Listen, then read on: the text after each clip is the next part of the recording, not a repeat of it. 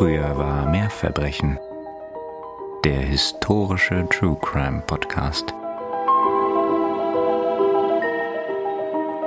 Die Atmosphäre in dem dunklen kleinen Raum ist so angespannt, dass man sie schneiden könnte.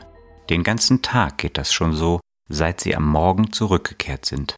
Man lässt sie nicht aus den Augen. Enns Blick wandert wieder zum Bett. Irgendetwas stimmt hier nicht. N ist sicher, sie haben etwas zu verbergen. Diebesgut. So wird es sein. Sie hatte William ohnehin nie ganz vertraut, traut ihm krumme Geschäfte durchaus zu. Jetzt lässt man sie endlich allein, nach einem ganzen Tag unter Beobachtung. Kaum ist die Tür hinter Helen und William ins Schloss gefallen, eilt Anne zum Bett, schiebt forsch ihre Hand unter die Strohmatratze, sicher, dort auf gestohlene Güter zu treffen. Doch ihre Hand greift etwas anderes. Unter dem Stroh liegt der kalte, tote Körper einer Frau. Oh, okay. Nachdem wir uns ja jetzt von der Polarregion verabschiedet haben, bringst du uns dann schon ganz schnell wieder auf Trab habe ich das Ja, genau, Gefühl. schnell wieder zurück auf den Boden der Tatsachen, obwohl mhm. uns beiden, glaube ich, der Ausflug in die Polarforschung wirklich viel Spaß gemacht hat. Wir hoffen, ihr hattet ja. auch Freude daran, auch wenn es nicht so ganz klassisch True Crime ist. Aber ist ja doch so einiges an Mystery an der Geschichte noch dabei. Mhm. Ja, und jetzt begeben wir uns denn heute auch mal wieder in, naja, sagen wir mal, vertrautere True Crime Gefilde. Und ich glaube heute auch mit einer Geschichte, die vielen von euch sicher auch schon ein Begriff ist. Wir sprechen ja heute über die Morde von Burke und Hare im frühen 19. Jahrhundert und das ist auch ein Fall, der sich von euch gewünscht wurde, nämlich von Doris, Philipp und Ela. Ganz liebe Grüße an euch drei und natürlich herzlichen Dank dafür. Mhm. Du hast es mir ja schon gegenüber ein paar Mal gespoilert. Witzigerweise hat das äh, auch nicht geholfen, was meinen Wissensvorschuss betrifft, weil dem Namen nach kenne ich den Fall oder die Fälle.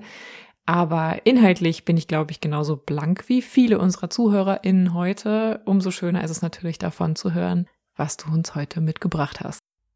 Ich habe mich auch bemüht, so in alter früher war mehr Verbrechenmanier die Opfer ziemlich in den Fokus der Geschichte zu rücken. Das ist aber bei diesem Fall wirklich gar nicht so leicht, weil wir einfach so wenig wissen über die Menschen, die damals ihr Leben verloren haben. Und trotzdem will ich versuchen, möglichst zu jedem ein klein bisschen zu sagen. Dabei war übrigens das Buch The Anatomy Murders von Lisa Rosner wirklich Gold wert und das findet ihr natürlich wie alle meine Quellen in den Show Notes und das möchte ich euch wirklich ganz wärmstens ans Herz legen, denn dieser Fall ist wirklich ziemlich komplex und das können wir einfach gar nicht in eine Folge hier packen, also bitte, bitte lest da ruhig nochmal mehr nach, das lohnt sich. Ja, ich habe auch das Gefühl, die Folge wird lang genug, dass man zwischendurch mal einen Blick in die Show Notes wagen kann. Ja, genau, so zur Ablenkung. Mhm. Und dann mhm. vielleicht hört man sich in zwei Teilen an. Aber genug des Vorgeplänkels, steigen wir ein und begeben uns in das Jahr 1828 nach Edinburgh in Schottland, wo die Familie Gray, bestehend aus James und Anne Gray und ihrem kleinen Kind, am Morgen des 1. November in ihre Unterkunft in einer kleinen namenlosen Gasse im Stadtteil Westport in Edinburgh zurückkehren. Die Grays sind noch neu in der Stadt und haben noch keine eigene Wohnung, sondern sind bei einer Verwandten von Anne, nämlich Helen McDougall und ihrem Lebensgefährten William Burke untergeschlüpft. Dieser, also William, hatte sie am Vorabend recht brüsk vor die Tür gesetzt, angeblich, weil er sich von ihren ständigen Streitereien gestört fühlte. Das ist für die Grays relativ unverständlich, denn sie haben gar nicht viel gestritten, aber sie vermuten, dass man Halloween in Ruhe feiern wollte und dass dabei das Kind und die Familie nur im Weg sein würden. Hm, kannst du vielleicht an der Stelle noch ein bisschen was dazu sagen, wie damals Halloween gefeiert wurde? Weil natürlich vielleicht den meisten von euch oder uns eher die moderne Form dieses Festes etwas sagt, aber es hat natürlich eine viel, viel längere, zurückreichende Geschichte. Also in Schottland selber wird Halloween schon lange mit großen Umzügen gefeiert, gerade auch in Edinburgh, da ist es heute noch Tradition. Lohnt sich übrigens auch wirklich mal, das zu besuchen. Aber diese Familie, also die Burks und ihre Gäste, haben das auf eine sehr allgemeine Art gefeiert, indem sie sich in ihrer Wohnung zurückgezogen und sich betrunken haben. Okay. Als er sie vor die Tür setzte, hatte Burke den dreien empfohlen, die Nacht in der Herberge seines Freundes William Hare und dessen Frau Margaret zu verbringen. Die Hares wiederum waren bei McDougall und Burke zum Feiern eingeladen, würden also gar nicht zu Hause sein und so konnten sich die Grays da in der Herberge ein bisschen ausbreiten. Nun jedenfalls, am nächsten Morgen, am 1. November, kehrt man zurück und sofort fällt der Familie auf, dass das Verhalten der Gastgeber recht eigenartig ist. Also die dürfen am nächsten Tag auch wieder zurückkehren zu den ja, genau. eigentlichen Gastgebern. Aber es ist ja trotzdem ein sehr komisches Verhalten, dass man für eine Nacht rausgeschmissen wird, mhm. obwohl sie ja Party machen. Das heißt, es müsste ihnen gar nicht so zur Last fallen, wenn man vielleicht ein bisschen lauter ist und streitet, weil wenn die eh feiern. Und dann darf man wiederkommen. Also irgendwie sehr skurril. Ja, das fanden die Grays auch schon merkwürdig, aber gut, ne, im geschenkten Gaul guckt man nicht ins Maul und sie waren dann nun mal untergebracht und das war für sie ganz gut, deswegen mhm. haben sie mal so dem Wunsch des Hausherrn entsprochen. Aber jetzt am nächsten Tag ist das Verhalten noch seltsamer. Der Hausherr, also Burke, tut wirklich alles, um zu verhindern, dass sie auch nur in die Nähe des Bettes kommen, unter dem ihre Habseligkeiten lagern. Also man muss sich das so vorstellen, dass diese Wohnung, dieses Haus nur aus einem Raum besteht und darin befindet sich ein breites Bett, das aus einer Strohmatratze besteht, mit Laken darauf und unter dem Stroh wird auch gleichzeitig noch alles Mögliche an Habseligkeiten gelagert. Also das ist auch gleichzeitig noch Ablageort und Schrank. Also sie hatten quasi ihre wichtigen Wertsachen dort gelassen und ja, sind genau. wirklich nur, weiß ich nicht, mit den Klamotten, die sie am Leib hatten, dann umgezogen für die Nacht. Ja, genau, für eine Nacht. Mhm. Mhm. Und nun wollte Anne ganz gerne ihrem Kind eine neue Strumpfhose anziehen, aber Burke ließ sie einfach nicht ans Bett.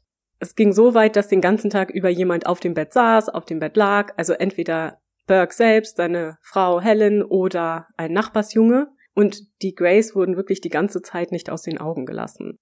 Schließlich aber am Nachmittag bekommen sie doch die Gelegenheit, für einen Moment allein in dem Raum zu bleiben. Denn Burke und McDougall haben angeblich noch etwas zu erledigen und müssen die Wohnung für einen Moment verlassen. Sofort macht sich Anne auf die Suche. Sie hat den Verdacht, dass unter der Matratze wahrscheinlich Diebesgut gelagert sein wird und dass man sie deswegen nicht daran lassen möchte. Als sie dann unter dem Stroh des Bettes schaut, erblickt sie den rechten Arm einer Frau. Gemeinsam mhm. mit ihrem Mann legen sie dann den Körper der Frau frei und müssen feststellen, dass sie leider verstorben ist. Am Mund der Toten und auf der unten liegenden Gesichtshälfte sehen sie getrocknetes Blut. Natürlich sind sie sich auch im Klaren darüber, dass das nicht normal ist, und sie machen sich verstört sofort auf den Weg zur Polizei. Gerade als sie die Unterkunft verlassen wollen, aber treffen sie auf Helen McDougall, die gerade zurückgekehrt ist. James Gray konfrontiert sie sofort mit der Toten unter dem Bett. Und McDougall streitet das Ganze auch gar nicht ab, sondern bekniet die beiden nichts zu sagen. Sie bietet ihnen sogar Geld an. Erstmal ein paar Schilling und dann das unglaubliche Angebot von zehn Pfund die Woche, wenn sie nichts darüber verraten würden, dass diese Tote dort gefunden wurde. Mhm. Das ist auf jeden Fall eine große Summe Geldes. Gerade mal, wenn wir davon reden, das in der Woche zahlen zu wollen. Und umso mehr ist es dann auch den Grays anzurechnen, dass sie dieses Angebot ablehnen und sagen, dass sie nicht käuflich seien. Sie machen sich sofort auf den Weg zur Polizei. Haben Sie diesmal dann jetzt wenigstens Ihre Wertsachen dabei? Weil, weil ich mich natürlich, wenn man sich da hineinversetzt, denkt man sich, also erstens, ich hätte so schnell wie möglich, ich hätte meine Beine in die Hand genommen und wäre sowas von schnell aus diesem Haus raus, hätte Kinder, alles, meine Wertsachen, alles irgendwie mitgenommen, hätte auch mit keinem geredet, hätte auch mit der Dame mich nicht länger unterhalten, weil tendenziell weißt du nicht, also ich meine, mhm. offensichtlich hat sie ja was damit zu tun, dass da eine Leiche unterm Bett liegt das kann ja gar nicht anders sein bei so einem kleinen Haus, bei so einer kleinen Wohnung. Das kann sie ja nicht, nicht mitbekommen haben. Ich hätte, glaube ich, gar nicht mit deren Wort gewechselt. Ich hätte versucht, so subtil und unauffällig wie möglich einfach hier rauszukommen und wäre dann in jedem Fall zur Polizei gegangen. Ich denke auch, die beiden wollten so schnell wie möglich diese Wohnung da verlassen und haben deswegen wahrscheinlich nicht alles mitgenommen, würde ich mal schätzen die hätten ja auch noch erstmal packen müssen. Die wohnten mhm. da ja schon seit einer Weile. Also ich denke, die sind einfach Hals über Kopf getürmt. Das ist wahrscheinlich auch gut so, wenn wir jetzt den weiteren Verlauf dieser Geschichte hören. Auf der Polizeistation hört man die beiden an und zwei Polizisten, nämlich John Fisher und John Finlay, kehren mit James Gray zurück zur Unterkunft von Burke und McDougall. Eine Leiche finden sie nicht mehr. Dafür frisches Blut auf dem Bett und auf dem Boden. Mhm. Fischer befragt die Nachbarn und findet heraus, dass am Abend zuvor bei der Feier auch eine Fremde dabei gewesen war. Eine kleine alte Frau namens Maggie Doherty, die sich auch angeregt mit den Nachbarn unterhalten hatte und deswegen für einiges Aufsehen gesorgt hatte.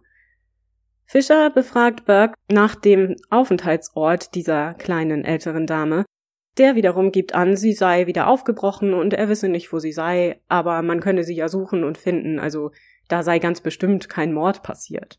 Also das heißt, die Burks, die haben sich nicht aus dem Staub gemacht, sondern nur die Leiche ist verschwunden. Mhm. Weil ich hätte natürlich jetzt gedacht, dass die auch versuchen, selber sich irgendwie aus der Schlinge zu ziehen, gerade wenn sie wissen, dass sie mehr auf dem Kerbholz haben. Aber nun gut, die sind also noch weiter da, haben die Leiche irgendwie entfernt, haben Blutspuren hinterlassen in irgendeiner Form und stehen jetzt Rede und Antwort.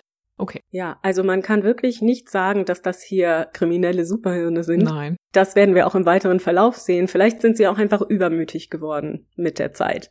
Burke sagt jedenfalls weiter, dass Maggie Doherty um 7 Uhr am Morgen des ersten aufgebrochen sei. Zu dem Blut auf dem Bett und dem Boden befragt Fischer Burke zunächst nicht, spricht dann aber vor der Tür nochmal alleine mit Helen McDougall. Sie sagt, das Blut sei schon zwei Wochen alt und da habe eine Frau in dem Bett geschlafen, die menstruiert habe und man habe das eben noch nicht gewaschen. Das ist natürlich nicht sehr glaubwürdig, denn man kann ja durchaus unterscheiden, ob Blut frisch ist oder schon zwei Wochen alt und außerdem mhm. da schlafen fünf Menschen in diesem Bett. Naja, also gut, aber auch das kann ja theoretisch noch sein.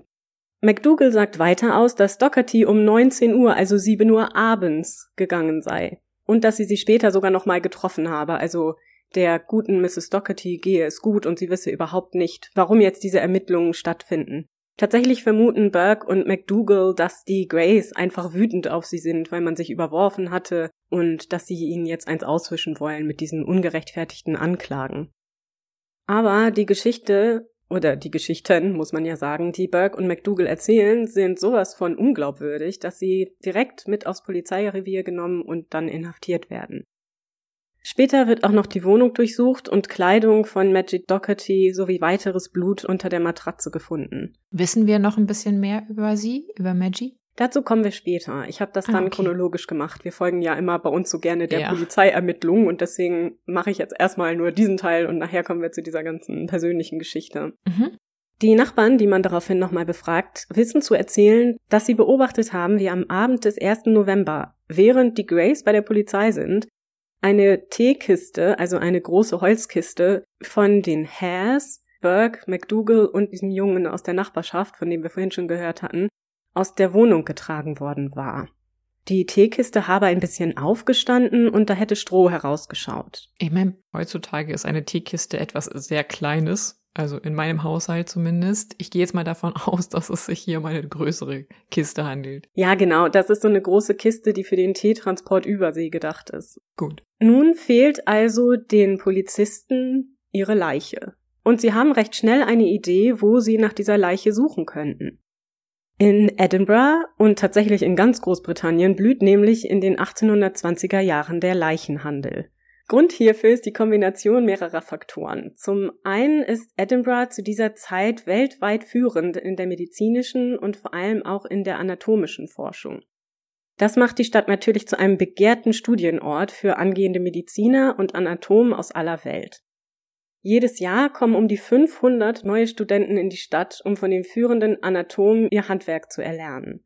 Das scheint heute vielleicht nicht viel, wenn wir an unsere großen Studierendenstädte denken, aber wir müssen im Hinterkopf behalten, dass das damals nur Männern und auch nur Männern der gesellschaftlichen Oberschicht vorbehalten war. Das heißt, ein großer Teil der Medizinstudierenden ist auch nach Edinburgh gekommen. Daneben noch London, aber Edinburgh war schon extrem begehrt. Und all diese jungen Männer bringen auch Geld in die Stadt. Es ist also auch ein riesiger Wirtschaftsfaktor. Dadurch erhält die Problematik, für die Anatomiestudenten Forschungsmaterial zur Verfügung zu stellen, auch eine weite politische Relevanz. Teil der Ausbildung all dieser Studenten war nämlich das Sezieren von Leichen zum Erlangen des nötigen anatomischen Wissens, so wie wir das ja heute auch noch kennen. Man kann sich also vorstellen, welch eine Anzahl jedes Jahr an Leichen benötigt wird, um diese Nachfrage zu stillen. Es war aber gar nicht einfach, an diese toten Körper zu kommen. Per Gesetz wurden die Körper hingerichteter Mörder der Wissenschaft zur Verfügung gestellt.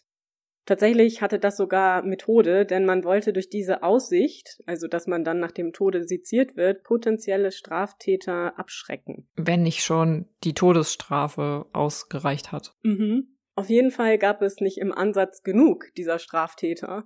Und grundsätzlich war es auch möglich, dass du deinen Körper freiwillig der Wissenschaft zur Verfügung stellen konntest. also so wie heute auch. Es war nur so, dass es in der Bevölkerung gleichzeitig ein tiefes Misstrauen gegen Anatomen und deren Arbeit gab. Man empfand das Sezieren von toten Körpern als unmoralisch und gefühllos, also unmenschlich. Zudem machte der tief verwurzelte christliche Glaube der Menschen die Vorstellung, nach dem Tode seziert zu werden, sehr erschreckend. Man erhoffte sich ja die Auferstehung beim jüngsten Gericht und es herrschte die Vorstellung, dass zu einem ewigen Leben ein unversehrter Körper vonnöten ist.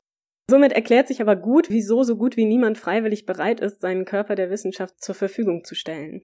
So entwickelt sich ein reger Schwarzmarkt mit Leichen. Diese toten Körper stehlen findige Zeitgenossen, die sogenannten Body Snatcher, also Körperschnapper, von Friedhöfen. Die Praxis ist ja nicht neu. Wir wissen ja, dass schon in der Renaissance anatomische Studien an Menschen vorgenommen wurden, die wahrscheinlich wieder aus ihren Gräbern ausgegraben wurden. Aber mhm. in den 1820er Jahren nimmt das Ganze wirklich ein groteskes Ausmaß an. Derart viele Leichen werden aus Gräbern gestohlen, dass sich eine ganze Industrie rings um ihren Schutz entwickelt. Man baut Käfige über die Gräber, man baut Fallen in die Särge, alles um eben diese Body Snatcher abzuhalten, davon hier einen geliebten Menschen zu stehlen. Und tatsächlich wurden auch auf Friedhöfen Wachtürme gebaut, es wurde extra Wachpersonal eingestellt und in kleineren Orten hat die Bevölkerung nach jeder Bestattung eine Wache organisiert, der erstmal eine längere Zeit die Leiche nicht unbewacht im Grab gelegen hat. Denn natürlich waren diese Toten vor allem dann interessant, wenn sie noch relativ frisch wieder ausgegraben werden konnten. Denn für die anatomische Forschung ist das natürlich von Vorteil. Die Body Snatcher bewegen sich dabei in einer rechtlichen Grauzone, denn Leichen sind kein Eigentum, also sie gehören niemand und daher ist das Entfernen eines toten Körpers aus dem Grab auch kein Diebstahl und damit auch nicht strafbar. Oh. Darum achteten diese Body Snatcher auch peinlich genau darauf, dass alle Wertgegenstände und Kleidung und so weiter immer im Grab verblieb, damit man ihnen keinen Diebstahl unterstellen konnte. Natürlich kann man sich vorstellen, dass diese Praxis für große Angst in der Bevölkerung sorgte. Und die Menschen verlangen von der Politik nach Lösungen. Zu dieser Zeit sind die konservativen Tories an der politischen Macht und so sind es gerade ihre politischen Gegner, die liberalen Whigs, die sich des Themas annehmen und auch des Themas des Mangels an sogenannten Subjekten für die medizinische Forschung. Diese Umstände jedenfalls sind auch den Polizisten bewusst, die nun auf der Suche nach einer verschwundenen Leiche sind. Ihre Suche führt sie schließlich auch zur Anatomieschule eines gewissen Dr. Robert Knox im Surgeon Square Nummer 10. Und tatsächlich, dort wurde am Vorabend die Leiche einer Frau verkauft. Vermuten die Polizisten zu diesem Moment schon, dass es sich hier um ein ja, geregeltes Einkommen einer Gruppe, einer Bande handelt, die das regelmäßig machen? Oder gehen sie eher noch davon aus, dass es sich hier um ein einmaliges Geschehen handelt?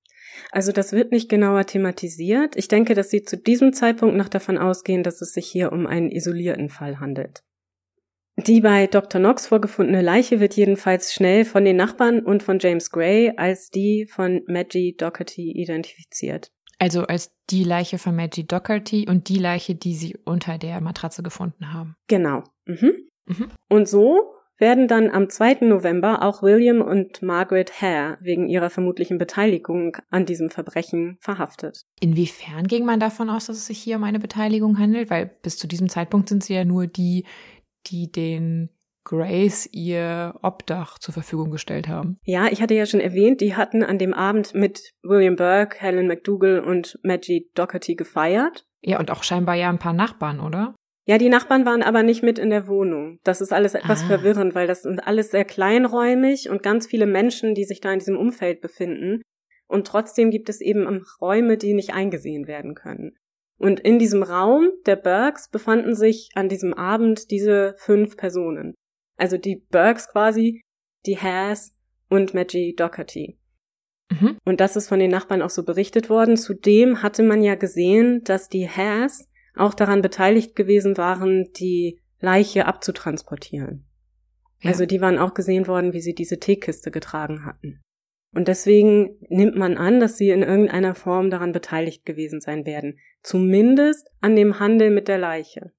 Also werden alle diese vier Personen inhaftiert und immer wieder befragt. Doch die Aussagen sind bestenfalls unglaubwürdig oder werden direkt komplett verweigert. Also Helen McDougall ist überhaupt nicht bereit, auch nur ein einziges Wort zu sagen. Und leider kann auch die Untersuchung an Maggies Leiche keine eindeutigen Antworten liefern. Es ist klar, dass sie erstickt ist. Aber mit den Methoden der damaligen Zeit ist nicht auszuschließen, dass es sich auch um einen Unfall gehandelt haben könnte. Also, dass sie zum Beispiel zu viel getrunken hatte und an ihrem eigenen Erbrochenen erstickt sein könnte, etwas in der Art. So vergeht ein ganzer Monat nach Maggies Tod, ohne dass man in den Ermittlungen irgendwie weitergekommen wäre. Die Justizbehörden geraten nun aber zunehmend unter Druck.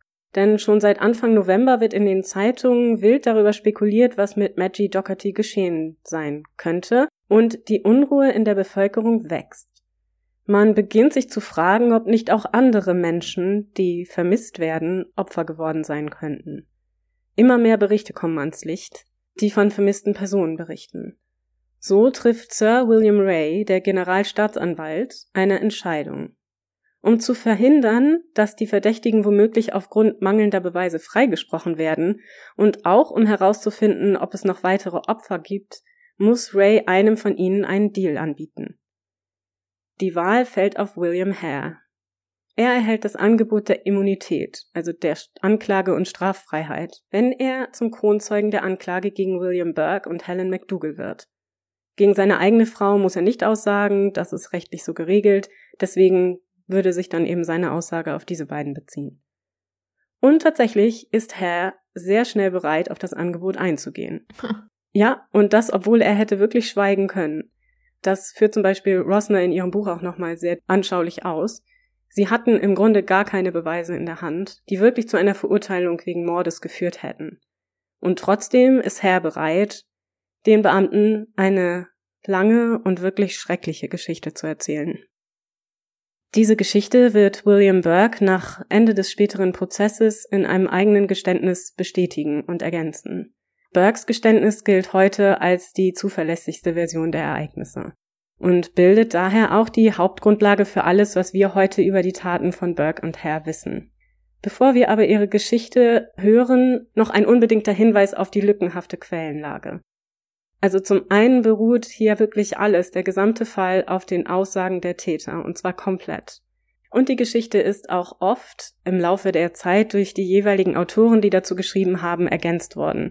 Das hat politische Gründe, das hat historische Gründe. Auf jeden Fall können wir hier die Quellen wirklich nicht als bare Münze nehmen und müssen uns immer bewusst machen, dass wir hier ein letztes bisschen Zweifel nicht ausschalten sollten. Steigen wir also ein in die Geschichte von William Burke und William Hare. Burke, dessen irischer Name wahrscheinlich Liam de Burka ist, wird 1792 in Ernie im County Tyrone in Irland geboren. Wahrscheinlich stammt er aus ärmeren Verhältnissen, obwohl wir über seine Kindheit wirklich so gut wie gar nichts sagen können. Wir wissen aber, dass er später einige Jahre beim Militär verbringt und während dieser Zeit eine Frau namens Margaret heiratet, mit der er auch zwei Kinder bekommt. Etwa 1817 verlässt er dann Irland und seine Familie, um am Bau des Union-Kanals in Schottland zu arbeiten. Kurz nachdem er in Schottland angekommen ist, muss er dann auch Helen McDougall kennengelernt haben, mit der er eine Beziehung eingeht.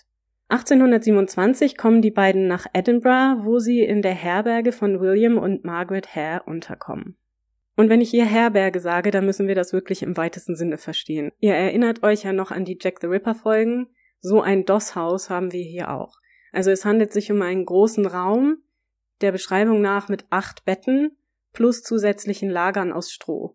In diesen Betten haben durchschnittlich drei Übernachtungsgäste geschlafen.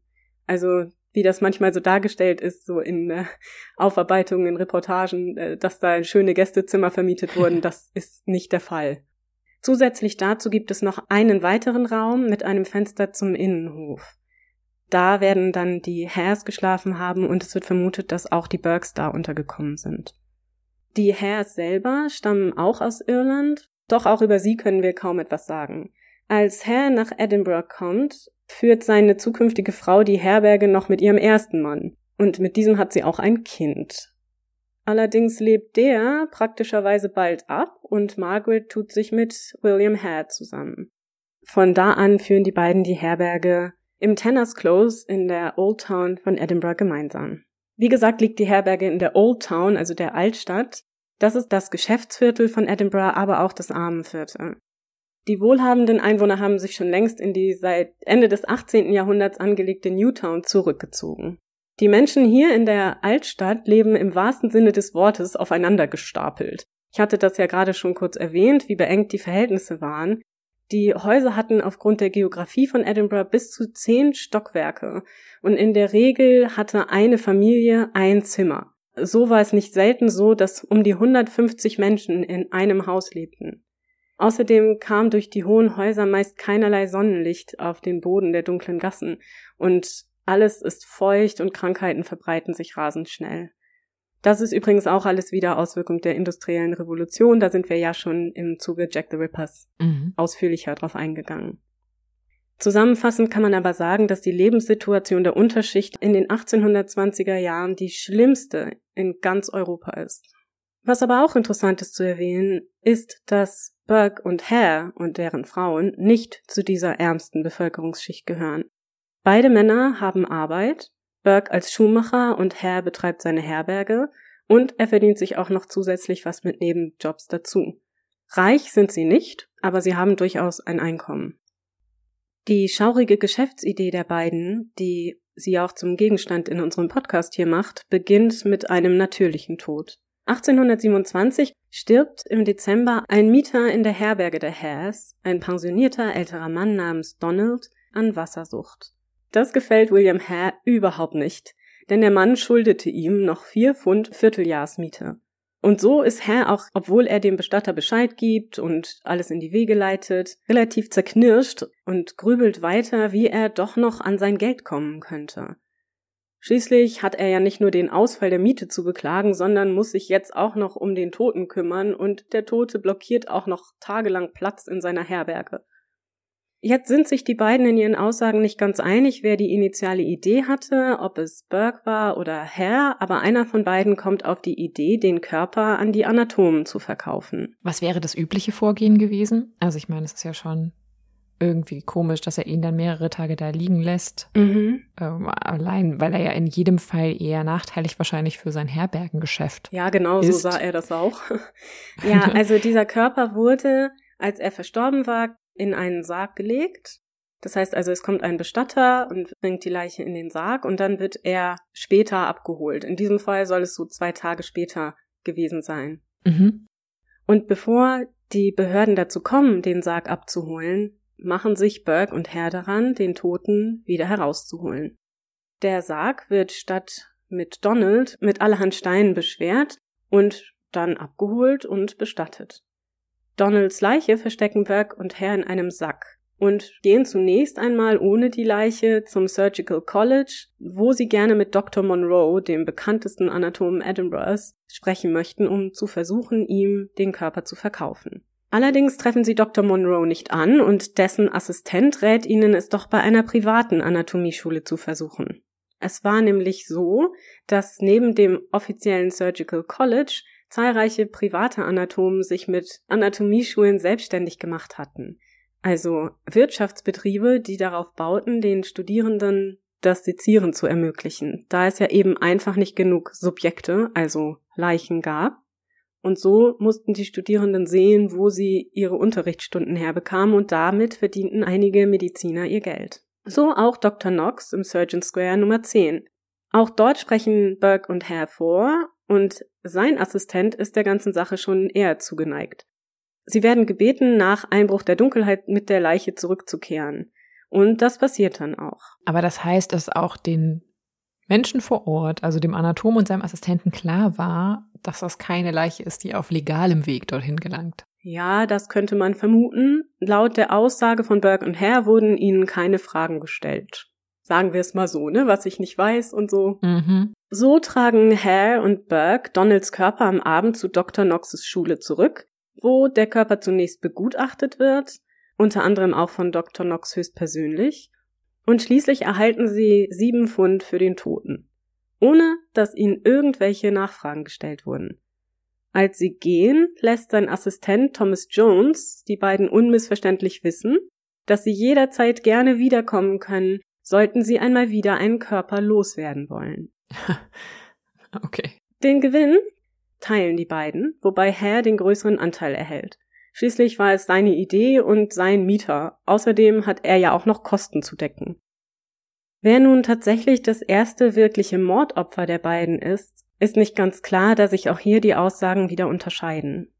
Zahlreiche Autoren, darunter Sir Walter Scott, aber zuletzt auch Rosner in ihrem Buch, können relativ einleuchtend erklären, warum Hares Version hier logischer ist. Nach seiner Aussage war das erste Opfer Joseph, ein Müller, der wie Donald ein Mieter der Hares und auch sehr schwer erkrankt war. Die Hares seien besorgt gewesen, dass ein so offensichtlich kranker Mann ihnen potenzielle neue Mieter abschrecken würde und wollten ihn daher schnellstmöglich loswerden. Also beschließt man seinen Tod zu beschleunigen. Im Januar oder frühen Februar des Jahres 1828 überfallen daher Burke und Hare den im Bett liegenden kranken Mann und Hare drückt ihm ein Kissen aufs Gesicht, während Burke sich über seinen Oberkörper legt, um ihn festzuhalten. Und so erstickt Joseph und der Körper wird zu Dr. Knox gebracht. Hm. Also neumodisch würde man sagen, that escalated quickly, weil von wir versuchen mal eine schon verstorbene Person ja meistbietend loszuwerden zu okay, wir helfen mal ein bisschen nach, mhm. ist das ja scheinbar in wenigen Wochen passiert. Ja, das ist wirklich erschreckend, wie schnell die beiden bereit waren, da selber Hand anzulegen. Mhm. Allerdings bekommen sie auch hier für die Leiche gutes Geld, nämlich zehn Pfund. Und wieder werden ihnen keine Fragen gestellt. Und diese zehn Pfund sind wirklich jede Menge Geld zu dieser Zeit. So musste man ungefähr 100 Tage lang am Union-Kanal arbeiten, um zehn Pfund zu verdienen. Und die Hares mussten einen ganzen Monat ihre Herberge voll vermieten, um dieses Geld einnehmen zu können. Also, das ist schon nicht ganz wenig, was ihnen da für einen Körper gegeben wird. Durch diesen Erfolg werden die beiden leider in ihrem Vorgehen nur bestärkt und nach ihren Aussagen treffen sie dann am 12. Februar 1828 auf ihr nächstes Opfer, Abigail Simpson. Abigail ist eine Händlerin für Salz und Kalk aus einem kleinen Dorf namens Gilmerton, die sich zum Handeln in Edinburgh aufhält und die ebenfalls in der Herberge der Hares übernachtet. Nachdem man gemeinsam den Abend verbracht und reichlich Whisky getrunken hat, fällt Abigail irgendwann in einen betrunkenen Schlaf. Sobald sie im Bett und eingeschlafen ist, töten Burke und Hare sie auf ähnliche Weise wie Joseph. Diesmal verwenden sie aber kein Kissen. Hare drückt Abigail seine eine Hand auf den Mund und hält mit dem Zeigefinger und Daumen der anderen Hand ihre Nase zu, so dass sie nicht mehr atmen kann während Burke sich wiederum auf ihre Brust legt, um sie festzuhalten. Das wird die Methode sein, die die beiden in der Zukunft bei all ihren gemeinsamen Morden anwenden. Und nach Bekanntwerden der Taten erfinden die Zeitgenossen dafür sogar einen eigenen Begriff, das Burking. Auch Abigails Leiche wird für zehn Pfund eilig an Dr. Knox ausgeliefert. Die Kleider der Toten entsorgt Burke in einem Kanal. Noch im Februar oder März 1828 töten Burke und Hare ihr nächstes Opfer. Einen etwa 40-jährigen Zunderhändler aus Cheshire in England, ebenfalls ein Mieter der Herberge, und auch sein Körper wird für 10 Pfund an Dr. Knox verkauft. Seine Mörder erfuhren nicht mal seinen Namen, weswegen er auch uns heute nicht überliefert ist. Gleiches gilt auch für die alte Frau, die das nächste Opfer wird. Bei diesem Mord soll laut Burke Margaret Hare eine entscheidende Rolle gespielt haben, indem sie selbstständig die alte Frau in die Herberge gelockt, sie betrunken gemacht und schließlich ins Bett gebracht haben soll. Dann habe sie ihrem Mann, der zu der Zeit bei der Arbeit gewesen sein soll, Bescheid gegeben, welcher daraufhin nach Hause gekommen sei und die alte Frau erwürgt habe. Nach dieser Tat wird auch sie für zehn Pfund an Dr. Knox verkauft. Okay, aber das zeigt ja, dass Margaret Hare auch die ganze Zeit wusste, was ihr Mann und sein Freund trieben. Mhm. Es ist übrigens wahrscheinlich, dass alle diese Taten in diesem gesonderten Hinterzimmer stattfanden und nicht in dem Schlafsaal. Das können wir uns ja alle erschließen, ne? denn da wären sehr mhm. viele Menschen anwesend gewesen. Aber natürlich war es von Vorteil für dieses Vorgehen, dass es diesen separaten Raum gab. Das nächste Opfer der beiden ist eines der bekanntesten und spielt auch in der zeitgenössischen und modernen Rezeption des Falles immer eine prominente Rolle.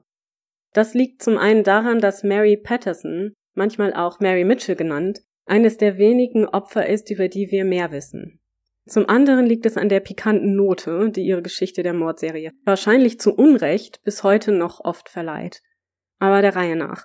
Am 9. April 1828 sind die Freundinnen und Mitbewohnerinnen die 18-jährige Mary Patterson und die 28-jährige Janet Brown morgens in einem Schnapsladen, als sie auf William Burke treffen. Dieser lädt die beiden zum Frühstück ein, ins Haus seines Bruders Constantine Burke. Und weil sowas wohl relativ gängig war, dass man sich gemeinsam zum Frühstück traf und auch gegenseitig aushalf, denken sich die beiden Frauen nicht allzu viel dabei obwohl Janet später aussagen sollte, dass sie schon ein mulmiges Gefühl hatte bei der ganzen Sache. Im Haus von Constantine Burke isst und trinkt man fröhlich mit der gesamten Familie, also auch mit den Kindern von Constantine.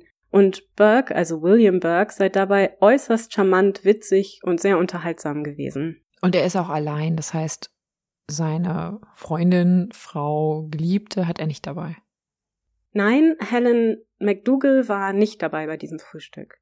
Die würde erst später dazukommen und auch eine entscheidende Rolle spielen. Diese freundliche Atmosphäre räumt Browns Bedenken dann auch endgültig aus und man trinkt so viel, dass Mary Patterson schließlich bewusstlos wird. Man legt sie gemeinsam ins Bett und kaum liegt Mary im Bett, taucht Helen McDougall auf.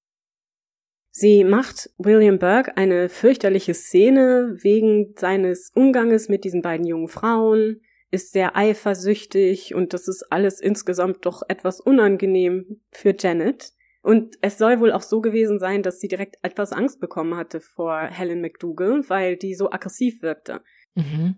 Also verlässt sie zunächst einmal das Haus, um später zurückzukommen und ihre Freundin abzuholen. Vielleicht war das Ganze auch nur eine Finte von McDougall und Burke, aber das können wir heute nicht mehr genau nachvollziehen. Sobald die Zeugin aus dem Haus ist, wird auch Mary auf die bewährte Weise getötet. Auch ihre Leiche wird an Dr. Knox verkauft für acht Pfund. Diesmal allerdings erregt die Lieferung größere Aufmerksamkeit. Ein paar Assistenten glauben die junge Frau zu erkennen. Auch war sie so gesund und jung, dass das schon etwas merkwürdig ist. Man fragt nach. Burke behauptet, er habe sie von einer alten Frau im Cannongate gekauft. Das ist etwas fadenscheinig, scheint den Herrn aber als Begründung durchaus zu genügen. Dr. Knox legt Marys Körper in Alkohol ein und konserviert ihn so für drei Monate, bevor er ihn sezieren lässt. Angeblich soll das deswegen passiert sein, weil sie so wunderschön anzusehen war, dass man sie noch ein wenig weiter betrachten wollte. Mhm. Oder er war sich doch nicht so sicher, wie koscher das Ganze ist und überlegt sich, dass er sie mal lieber noch erhält. Vielleicht kommt ja die Polizei nochmal auf ihn zu. Das ist auch möglich. In der Nachbetrachtung ist es aber so, dass das Ganze sehr stark romantisiert wird. Also diese wunderschöne Tote, angeblich soll auch ein Gemälde von ihr angefertigt worden sein, also von ihrem toten Körper. Aber wie dem auch sei und was da auch passiert ist, diese Berichte, dass Mary Patterson so außerordentlich schön gewesen sei, regt schon zeitgenössische Berichterstatter und Beobachter dazu an, ihrer Geschichte eine anrüchige und zunehmend erotische Note mhm. zu verleihen, wie wir uns ja denken können. Schon in den ersten Veröffentlichungen zu den Morden, dem 1829 erschienenen Trial of William Burke und Helen McDougall, ist im Vorwort die Rede davon, dass Mary ein sündhaftes Leben geführt habe. Nachfolgende Autoren schmücken die Geschichte immer weiter aus, bis Mary am Ende schließlich eine tragische Prostituierte ist, die in einer Liebesbeziehung mit einem von Knoxes Assistenten verstrickt ist. Ja, und so geht es uns hier ähnlich wie mit den Jack the Ripper Opfern, über die wir ja gesprochen haben, denn Rosner kann in ihrem Buch sehr eindrücklich belegen, dass es keinerlei glaubwürdige Hinweise darauf gibt, dass Mary überhaupt eine Prostituierte war. Auch hier zeigt sich wieder der Blick der Zeitgenossen auf die ärmste Bevölkerungsschicht. Denn alle, die im 19. Jahrhundert über die Morde schrieben und auf deren Berichten unsere Forschung heute beruht, gehörten der Aristokratie oder in jedem Fall zumindest der Oberschicht an. So lag es nicht nur nahe, dass eine Frau aus der Unterschicht automatisch eine Prostituierte ist, sondern man verbindet das Ganze auch direkt mit einem moralischen Ansatz.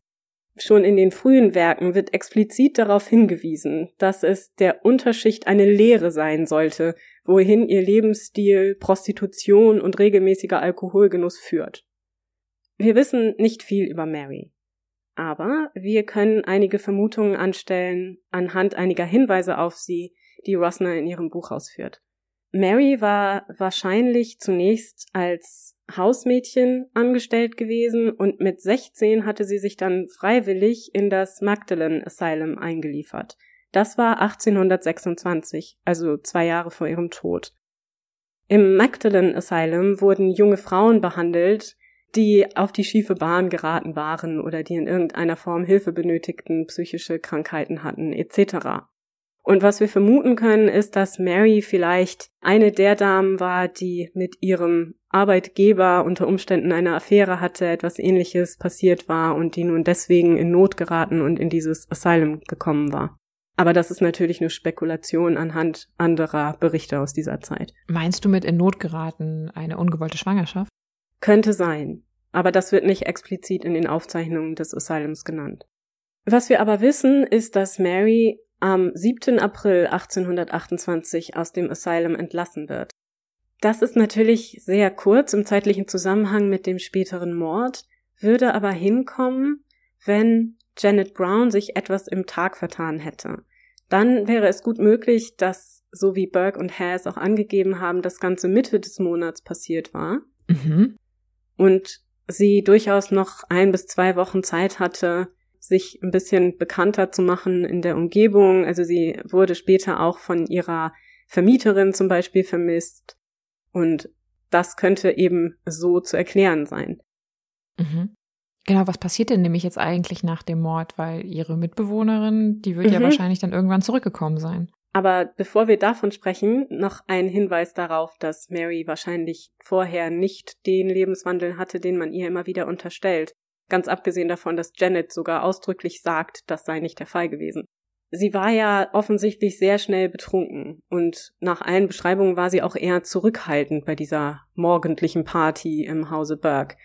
Und das könnte ja darauf hinweisen, dass sie Alkohol einfach nicht gewohnt war. Denn wenn du im Asylum warst, konntest du dich nicht betrinken. Das ist ähnlich wie mit diesen Armenhausgeschichten, bei denen wir auch, über die wir auch bei Jack the Ripper schon gesprochen hatten. Und der Grund dafür, dass die Assistenten von Dr. Knox sie kannten, könnte einfach daran gelegen haben, dass eine Mary Patterson laut Aufzeichnung der Royal Infirmary, also des Krankenhauses, nur wenige Tage zuvor eine Behandlung dort genossen hatte. Und zwar eine kostenlose Behandlung, die im Rahmen der Armenfürsorge möglich war. Und diese Behandlungen wurden von den Studierenden vorgenommen. Also die Assistenten von Dr. Knox könnten Mary aus dem Krankenhaus kennen, wo sie sie behandelt haben. Denn wir wissen, die haben ah, da gearbeitet okay. und Mary war da zur Behandlung. Das könnte auch der Grund sein, warum ihr Name öfter mit Mitchell angegeben wird, denn die Aufzeichnungen lassen uns auch wissen, dass eine Mary Mitchell zeitgleich mit Mary Patterson dort behandelt wurde. Das heißt also, diese Studierenden könnten das durcheinander bekommen haben. Aber natürlich sind auch das keine hundertprozentigen Beweise. Zumindest aber sind es Hinweise und nicht nur Spekulation. Wie dem auch sei, Nachdem ihre Freundin nicht nach Hause kommt, kehrt Janet Brown immer wieder zu Burke zurück, um nach ihr zu fragen.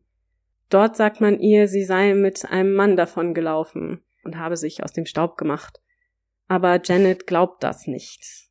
Sie wird später auch zu einer wichtigen Zeugin in diesem Fall. Und sie ist der Grund dafür, dass wir so viel über Mary wissen.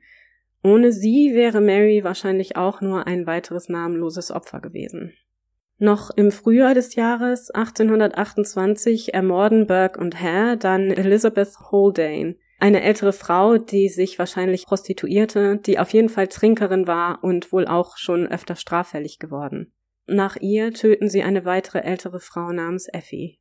Beide werden auch an Dr. Knox verkauft. Im Juni werden dann eine alte Frau und ihr etwa zwölfjähriger Enkel die nächsten Opfer der Mörder.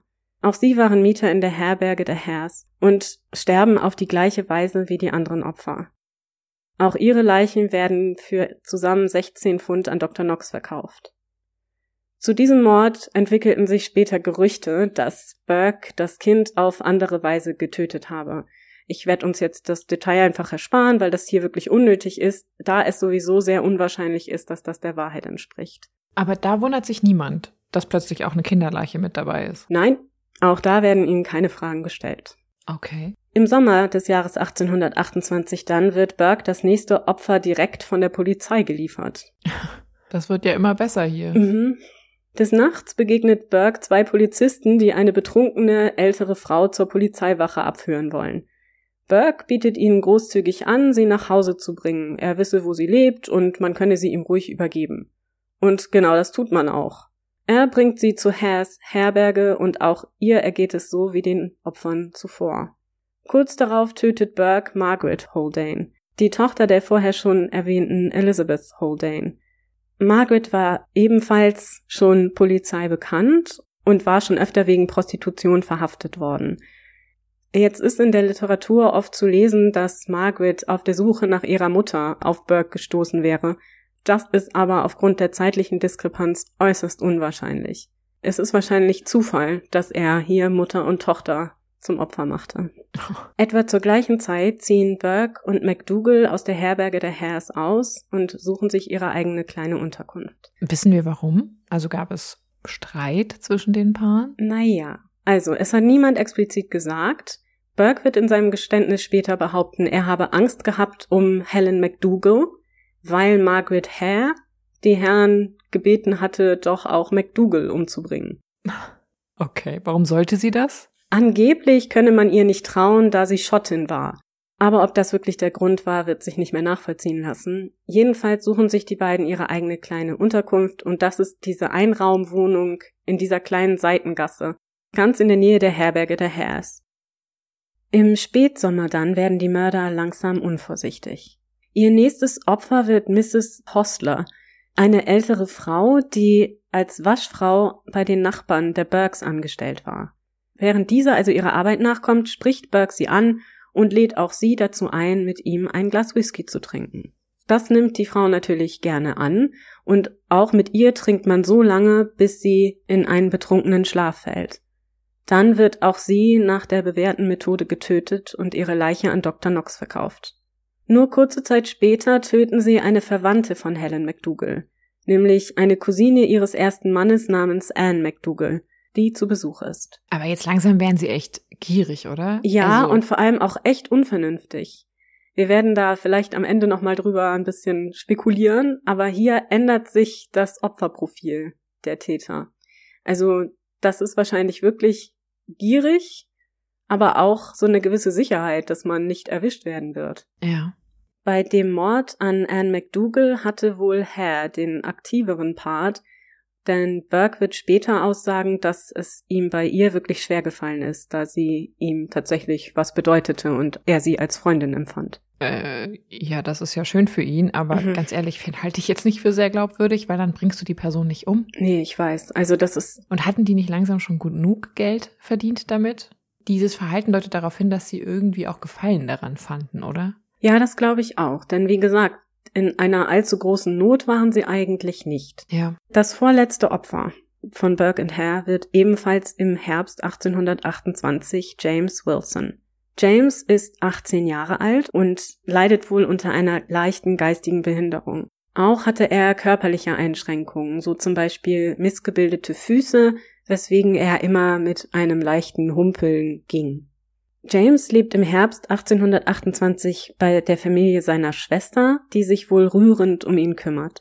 Aus allen Berichten entnehmen wir, dass er immer sehr sauber gewesen sei und sehr gepflegt gewirkt habe, obwohl er sich oft auf der Straße aufhält, wo er die Kinder der Stadt durch kleine Vorführungen unterhält.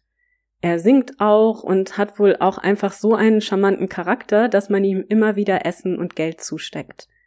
Er ist aber keinesfalls ein obdachloser Bettler, so wie in der Literatur häufig zu lesen ist.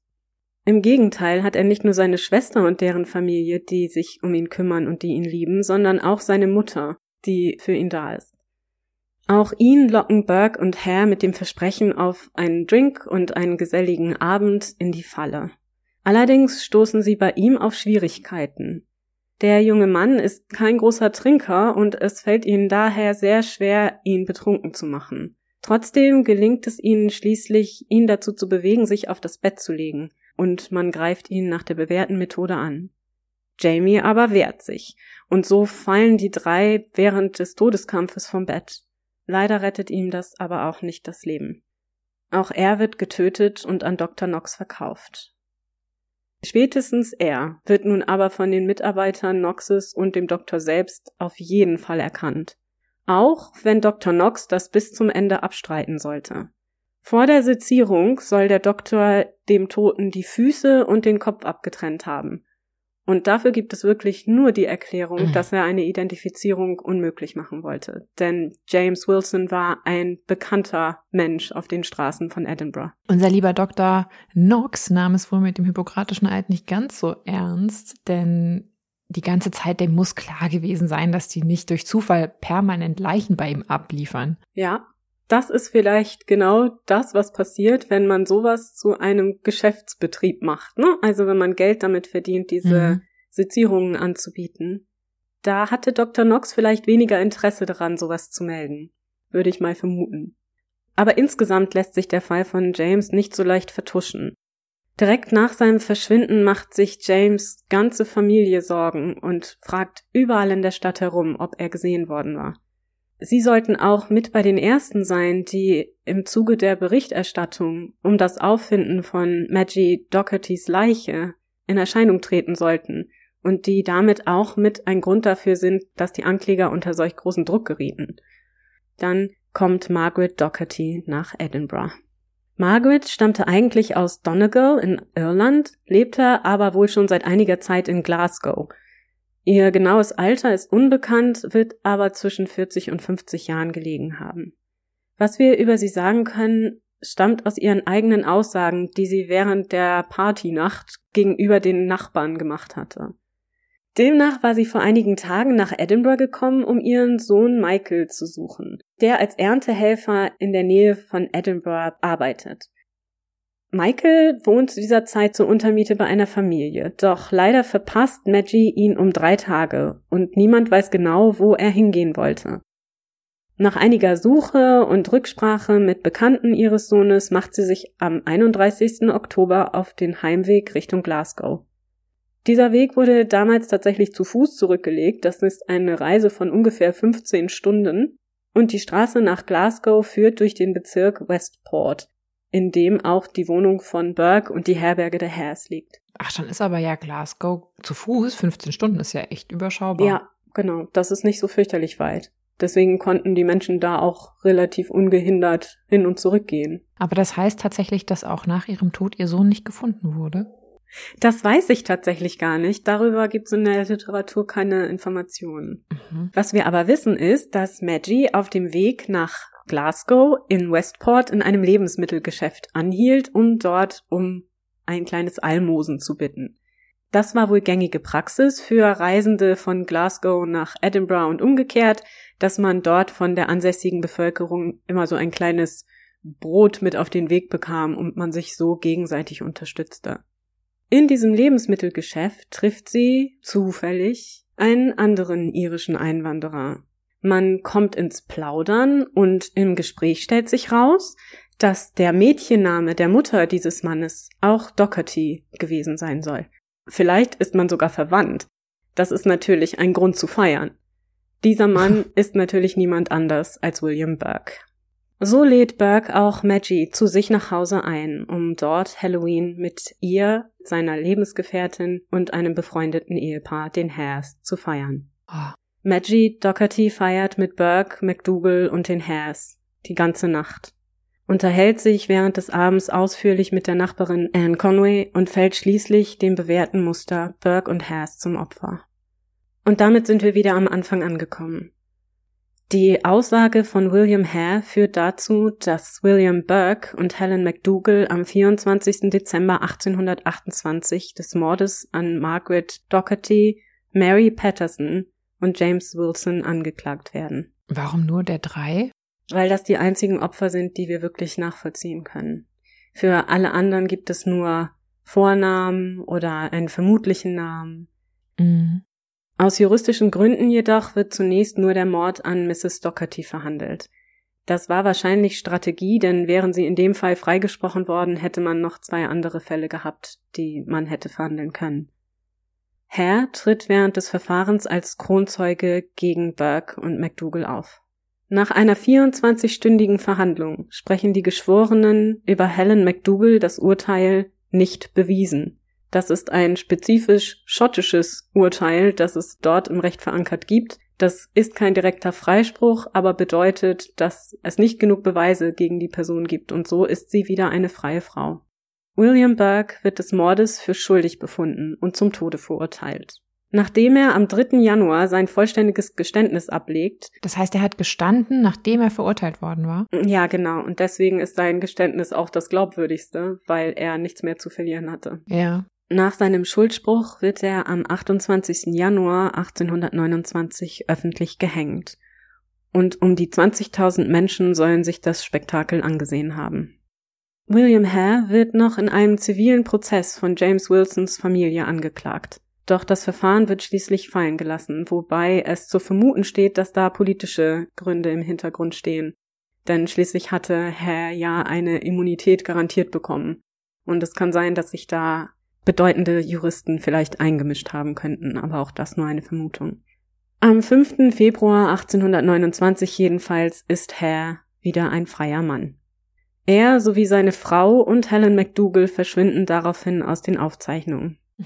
Das heißt, der hat noch nicht mal irgendwas auf Bewährung bekommen Nein. oder eine Haftstrafe oder so. Das hätte man ja auch, jetzt mal ganz ehrlich, als eine milde Strafe gewertet, weil alles im Vergleich zu einer Todesstrafe wäre milder gewesen. Und dass man ihn aber sofort auf freien Fuß setzt, finde ich ja schon so ein bisschen mhm. Hanebüchen. Ja, aber man hatte ihm ja komplette Immunität garantiert. Das heißt, er konnte nicht mal angeklagt ja. werden für die Verbrechen. Das war vielleicht ein bisschen dumm. Ja, in der Tat. Ihm das zu garantieren. Ich glaube, er hätte schon gestanden, wenn man gesagt hätte, du musst dafür nicht hängen. Das ist anzunehmen. Und wegen diesem schönen Deal hat er vielleicht dann auch direkt das alles so bereitwillig erzählt. Denn wie gesagt, ihm konnte man nichts mehr anhaben und deswegen verschwindet er auch aus den Aufzeichnungen. Es gibt noch vereinzelt Berichte, was unter Umständen mit ihm geschehen sein könnte, aber darauf möchte ich gar nicht weiter eingehen, denn die sind alle unzuverlässig und nicht verifiziert, da sie aus Zeitungsartikeln stammen. Mhm. Und seine Frau ist nicht angeklagt worden? Nein, sie sind beide als Zeugen der Anklage aufgetreten. Ja, weil er gegen sie ja nicht aussagen wollte und somit hat er sie dann auch nicht belastet. Okay, das heißt, wir wissen das später erst, okay, aus dem Geständnis quasi von Burke. Ja, richtig. Und wie gesagt, sind diese ganzen Dinge ja auch mit großer Vorsicht zu genießen. Also jeder hat da nochmal seine eigenen Motive. Es kann auch sein, dass Klar. es noch mehr Opfer gegeben hat. Also man merkt ja, wie wenig sich die Herren überhaupt daran erinnern können, an irgendwelche Namen, an genaue Daten. Das ist alles nicht so ganz zuverlässig berichtet. Ja, und unser lieber Arzt wird natürlich den Teufel getan haben, hier noch zusätzliche Opfer zu nennen im Zweifelsfall. Aber wurde gegen den eigentlich ermittelt? Dr. Knox hatte keinerlei Konsequenzen rechtlicher Seite zu befürchten. Aber seine Reputation ist tatsächlich im Eimer.